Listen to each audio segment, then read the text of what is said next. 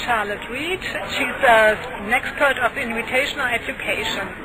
Charlotte, why do you promote invitational education? Could you please describe the main principle of the concept? Um, I do promote it because when I was coming through, I was looking for a question to study for my doctoral dissertation that I really respected. I didn't want to just do something to get through. And I was worried about all of the children that I had taught in Harlem who weren't learning, who weren't feeling good about themselves or whatever. And this approach really deals with the self-concept and achievement. And it's, it's grounded in perceptual psychology and um, self-concept theory. Okay. And what implication does the invitational approach have for e-learning?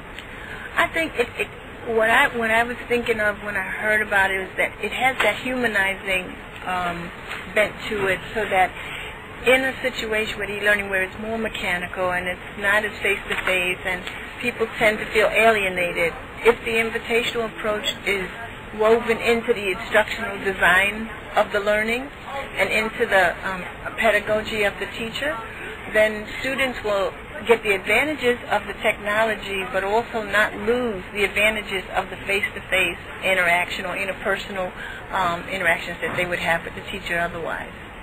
Don't you think that e-learning determines the role of the teacher in an even more traditional way? In some ways it does, but I've seen some of the younger people who are coming through with the degree in IT and, um, and instructional design, and some of the things that they're talking about seem to me um, a much more broader in, uh, interpretation of the teacher's role. Um, more of a facil- facilitator rather than a transmitter of knowledge. Um, let me help you find what you um, need to find, not let me give you the answers. Um, let me steer you in the right direction. Um, so it's an empowering approach.